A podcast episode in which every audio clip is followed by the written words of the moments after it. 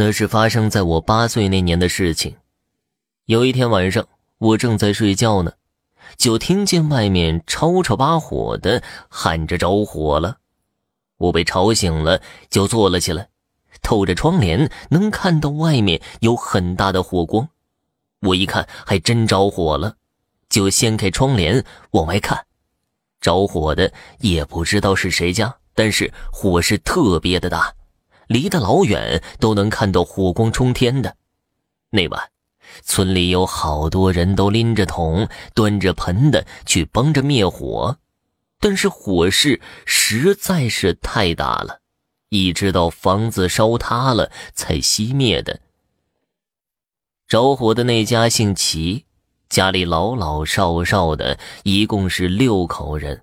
火灾之后，在屋里找到了他们被烧焦的尸体，可他们家六口人却只找到了五具尸体。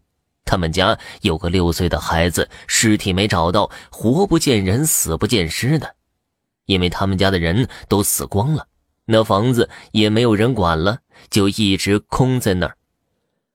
最后成了长满荒草的垃圾堆。我要说的是啊，要和这个有关。有一次，我和两个小伙伴玩捉迷藏，我藏在了一棵树后面，很快就被找到了。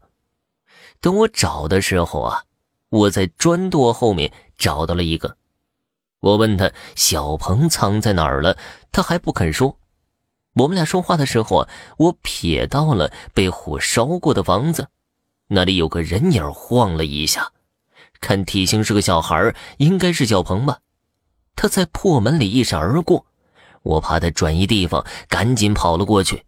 虽然着火是几年前的事儿了，但是真要走进去，我还是挺害怕的。那里几乎成了垃圾堆，臭烘烘的，倒塌的墙上都是烧过的痕迹。我小心地走进了屋子，屋顶当年就烧没了。屋里也到处都是垃圾，一共是有三间屋子，我找了两间都没看到小鹏，不一回头又看到那个人影跑到了里屋的一边，我忙追了过去，但是很奇怪，并没有看到人，那屋子里也没有可以藏身的地方，可是我明明看到有人跑进了那间屋子。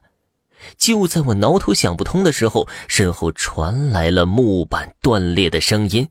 我身后的墙是一层石灰，里面是木条做的市墙，中间应该是空的，有个黑乎乎的东西从里面倒了出来。很快我就看清了，那是一个黑乎乎的人，呼的一下就趴到了我的身上，吓得我赶忙把他从身上推开。